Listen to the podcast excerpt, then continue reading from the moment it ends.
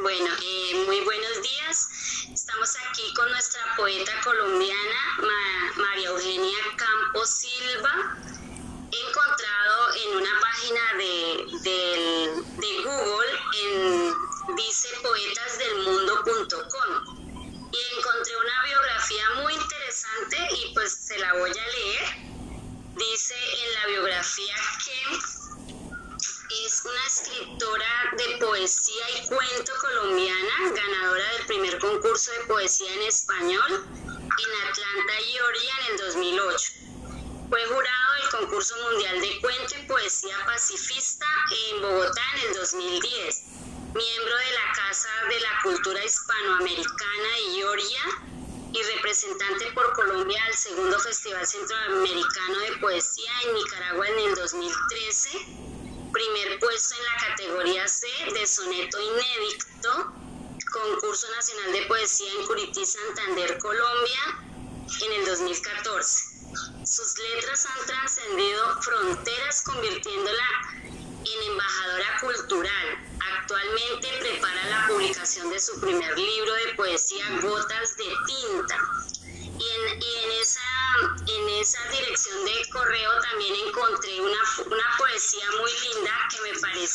se la voy a leer. ¿Quién soy?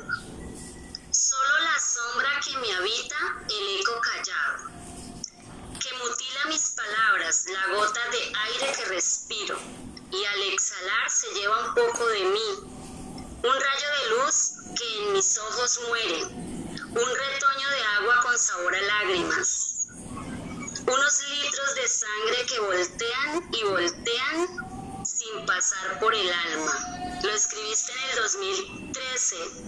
Muy buenos días, eh, señora María Eugenia Campos. Para nosotros es un honor, para mí es un honor hablar con una poeta colombiana que nos ha representado en otros países y pues nos ha llevado, nos conocen por esa poesía tan hermosa que está escribiendo.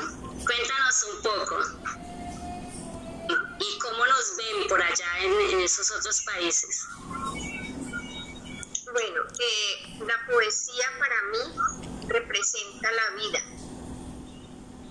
La poesía para mí es, es, el aire que respiro, es la motivación, es la vida, es todo, es otra manera de ver la vida Recuerdo en este momento un viaje que hice por el Adriático, íbamos en un bus, íbamos como 30 personas latinas y me puse en la tarea de observar qué iba haciendo cada una. De las 30 íbamos seis personas observando el paisaje por las ventanillas del bus, que era algo maravilloso, viendo el azul del Adriático, viendo la nube, los árboles, lo que uno podía.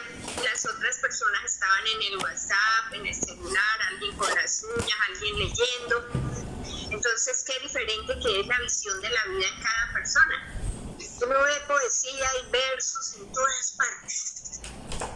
Eh, cuando he ido a representar a mi país a diferentes partes, siento una que no puedo contener, siento orgullo de ser colombiana, siento que vale la pena haber pasado la vida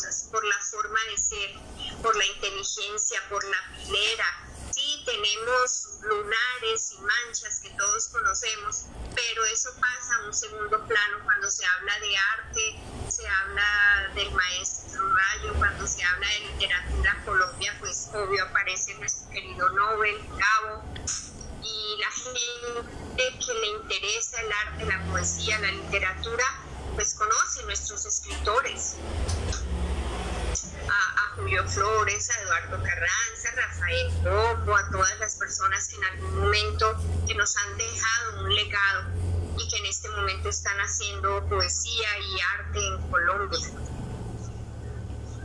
Qué bien, pues nos sentimos orgullosos de, de saber y de conocerla y de escucharla que ha sido para nosotros también esa representación no solamente de, de, de, vivir, sino que de que conozcan nuestra cultura, ¿sí? Porque pues me imagino que paso a paso de, escribir esas letras, por ahí van recordando siempre nuestro, bello país, ¿no? Y las vivencias, las experiencias, pues eso es algo muy bonito. Sí, creo que en este momento puedo comentar algo. Eh, por allá en el 2008, el Consulado de Colombia en Atlanta, Georgia, me invitó para la celebración de un 20 de julio, que acá es la celebración de los colombianos, acá el 20 de julio. Yo tengo un poema, es largo, no lo tengo en este momento, que es sobre cada región de Colombia. Entonces se habla pues de todo, de todo el país y termino haciendo pues una ensalzando nuestros llanos orientales colombianos. El Chocó dice, el pedacito del Chocó dice, Chocó, gota de nostalgia morena, escapada de las manos de Dios. Y habla de cada departamento. En esa época estaban acá los hermanos Monroy, nuestros folcloristas colombianos, y ellos hicieron el fondo musical. Por ejemplo, si yo hablaba, cuando yo estaba hablando del Huila, tocaron el sanjuanero. Cuando yo hablaba del Valle, tocaban un turbado. Cuando hablaba de la costa, tocaban una cumbia. Y fue hermosísimo y fue muy aplaudido. Los colombianos que estaban ahí estaban súper emocionados porque sentían el retrato vivo de su, de su patria. Qué linda porque me imagino que cuando uno está fuera de su país lo que más se lleva son las memorias que ha vivido, ¿cierto? Sí, claro. Y de todas formas uno compara y hay cosas de su país que uno no cambia por nada del mundo y estando acá, pues uno anhela el momento de, del regreso. Claro que sí. Entonces, su merced, con todo lo que nos ha dicho, eh, ¿se necesita vivir la experiencia para escribir poesía? A veces sí, a veces no. Hay experiencias, por ejemplo, que nos marcan, como ese poema que te enviaba de esa naturaleza. Yo estaba en, mi, en el balcón de mi apartamento en Villavicencio y empezó a caer ese aguacero, se oscureció y yo me puse a ver esto y de ahí surgió ese poema. Y hay otros poemas que solo son imaginación de uno. A veces, por ejemplo, en la madrugada llega una imagen al cerebro y entonces ya se vuelve palabras. Casualmente, desde antier, desde antenoche, con el paso del huracán Sally por acá, por el sur de Estados Unidos, he tenido aquí un cucarroncito rondando en mi cerebro escribir algo sobre esto y ese algo es que simplemente el mar ha querido sacar el agua que pueda y, y, lavar, lavarnos, lavarnos de los virus, lavarnos de, de tantas cosas, de la injusticia, tratar de apagar un poquito el incendio de California. Entonces, en ese sentido voy a hacer el poema, porque ya cuando se mete aquí esa, esa polillita y es de vueltas y uno no queda tranquilo hasta que no le da forma y la escribo. Claro que sí. Bueno, eh, algo pues no desaprovechar la oportunidad y usted que ha escrito, que vive la poesía, que la vive no solamente a través de la experiencia, sino pues lo que nos ha dicho también de lo que observa, de la naturaleza, el mismo comportamiento del hombre. Eh, ¿Qué podrías recomendar a los docentes para que ellos puedan hacer ese disfrute de la, de la poesía y de, de alguna manera motiven a sus estudiantes a que lean? Pues, ¿por qué no que escribieran poesía? Bueno, aquí hay algo interesante y es que no a todos los docentes les gusta, digamos, la literatura, aun cuando un docente es un profesional integral, ¿verdad? Pero no a todos les gusta la literatura y no a todos les gustaría escribir. Sin embargo, se puede intentar. Eh, un ejercicio, yo he, sido, yo he sido empírica o soy empírica solo hasta hace tres años en, Bogotá la Universidad Central sobre escritura creativa. Entonces, uno de los ejercicios que me llamó la atención y yo los invito a que lo intenten y lo hagan es que todos los días cuando nosotros salimos de nuestra casa y nos dirigimos al trabajo, muchas cosas, pensamos muchas cosas, pero eso es inconsciente. Entonces, el trabajo que nos ponen es el siguiente. Mañana, cuando usted salga de su casa y vaya para su trabajo, para la universidad, para donde sea, sea consciente de lo que va pensando. Uno por lo general sale y dice, ay, por ejemplo, ¿no? Se me va a hacer tarde, se me pasó el bus y yo que tengo que llegar temprano a clase. Ah, bueno, pero hoy es martes. Es que hoy tengo... Y, y empiezan a llegar ideas y cosas en desorden. Todo esto que uno va pensando, hágalo, pues, mejor dicho, después acuérdese todo lo que pensó mientras iba de camino y trate de escribirlo. Y realmente eso a uno le parece como muy bobo, pero de ahí saca uno muchísimas cosas. El desorden de la mente, uno por ejemplo las mujeres, ay, sería que le apagué al arroz, ay, sería que sí o sería que no, ay, traje las llaves, ay, y ahora dónde dejé el carro, y ay, la niña, ay, y eso es así, así, así, así, así. Cuando de pronto uno ve algo en medio de todo eso, uno dice, ay, tan bonito que está saliendo allá el sol, qué belleza. Y sobre eso uno puede hacer un trabajo y puede escribir. Otra, otro ejercicio maravilloso, escribir un texto de dos hojas tamaño carta y evitar una palabra, bien sea qué o cómo o cuándo, no sé, y escribirlo sin esa palabra, pero sustituirla por otra. Entonces todo eso nos hace a nosotros pensar y a veces nuestro español es tan rico que a nosotros se nos olvida y nos empezamos a limitar. Ahorita, por ejemplo, ahí está de moda la palabra tema, ¿no? ¿Sí se han dado cuenta? Para todo la gente utiliza tema, como el o sea de hace unos 5 o 4 años, o el inédito, y la gente agarra una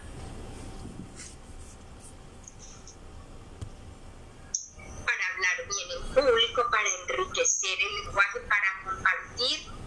Y, y, los jóvenes se motivan fácilmente en escribir porque se pueden hacer festivales en los colegios, no solo concursos, sino festivales de literatura, de versos, de cuentos. Ahorita, por ejemplo, en esta época que estamos viviendo, sería maravilloso poder hacer un encuentro, un festival de, de de las experiencias que han vivido los, jóvenes, los estudiantes de estar en la casa. Son tantas cosas, tantas y tantas otras cosas maravillosas cuando podemos hablar con nuestros mayores, abuelos o vecinos o lo que sea, de las historias antiguas de nuestra ciudad, de nuestra población, de nuestro barrio. Perdón. Por ejemplo, yo me acuerdo una vez en Puerto López, yo trabajaba en Puerto López, era directora del hogar infantil y bienestar familiar, allá conocí personas maravillosas y me escapaba a dar unas clasecitas dos veces a la semana al Colegio de la Sabiduría. Y entonces en esa ocasión hicimos un trabajo muy bonito que fue ir como a un hogar de ancianos que queda como a la salida. Y cada estudiante pues se habló con las directivas y todo. Se acercó a una de las personas mayores que estaban ahí para que nos narraran historias. Alguien nos habló de Guadalupe Salcedo, otra persona hablaba cómo eran las bodas, las navidades, y esa, esa tradición oral, recogerla es, es maravilloso. Entonces hay muchísimas, muchísimas, muchísimas maneras de, estimular a los estudiantes y de que los docentes eh, se motiven a hacerlo. Bueno, y su merced de casualidad, eh, su merced dice que ha sido una poeta empírica, pero de alguna manera conoce algún taller gratuito para los estudiantes, docentes o padres de familia que quieran pues escuchar recitales o aprender a escribir poesía. Pues virtual, no. Ah, recomiendo muchísimo, por ejemplo, el maestro Isaías Peña. Esto se, se encuentra en Facebook y se llama Cogiéndole el tono A y él hace como un resumen de, de algunos libros y deja unas tareas maravillosas y hace unos tallercitos bien interesantes eh, virtuales, pero de otra manera no, no tengo conocimiento porque yo como todas las personas mayores prefiero como en vivo. Claro, sí. Eh, ¿Cómo es que se llama el, el señor? Es que no se escuchó bien. El maestro Isaías Peña el maestro Isaías Peña, si lo pueden encontrar por Google. Ese, trabajo se llama Cogiéndole el tono a puntos suspensivos. Es bien interesante porque nos muestra literatura que a veces hasta tenemos olvidada. Qué bien. Y pues sin duda alguna, si uno busca encontrar talleres de escritura creativa o para, para jóvenes, para adultos, para maestros. Ah, qué bien. Y bueno, eh, ¿cuándo vuelve a Colombia? ¿Cuándo vuelve a Colombia? Y pues invitar a nuestras instituciones educativas para, para charlar con un poco más de poesía.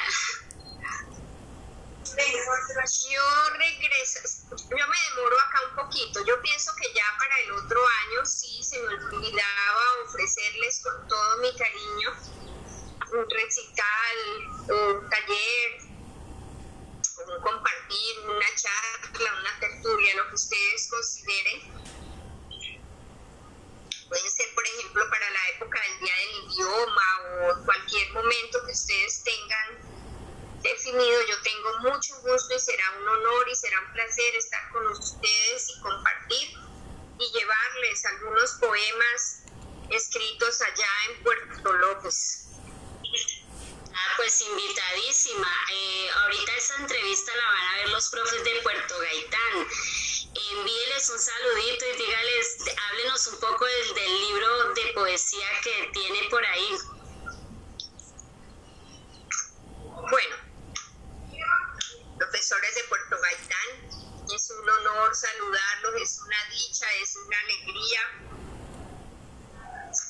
Cuando yo vaya voy a llevar algunos de algunos libros. Este es mi, mi primer libro de poemas. Se llama Para reinventar los sueños. El prólogo lo hizo el maestro Samario José Luis Díaz Granados. El libro es un libro breve, donde hay varios haiku. Haiku es este tipo de poema supremamente corto.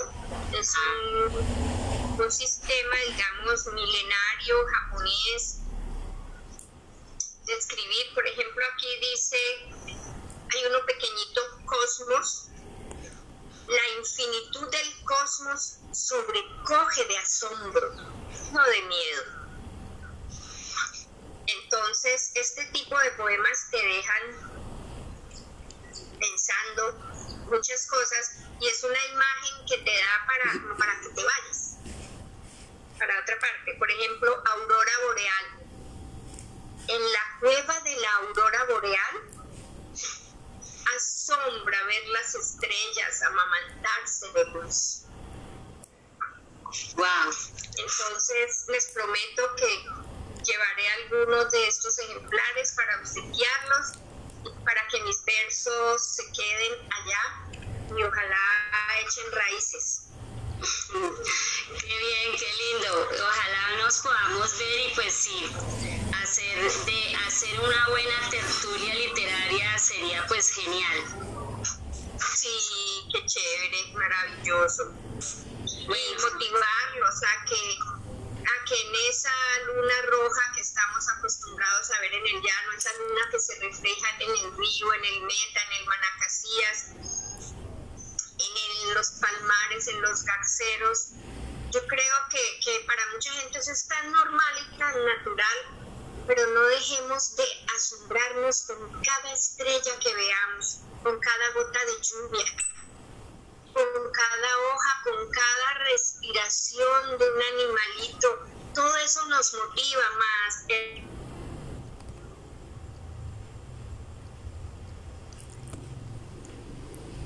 inglés, alemán. Entonces estábamos en una Eucaristía en español y, y alguien que sabía que yo declamaba y que yo escribía se me acercó y me dijo, María Eugenia, ¿tiene algún poema que tenga que ver con San Francisco de Asís? Porque estábamos en Roma.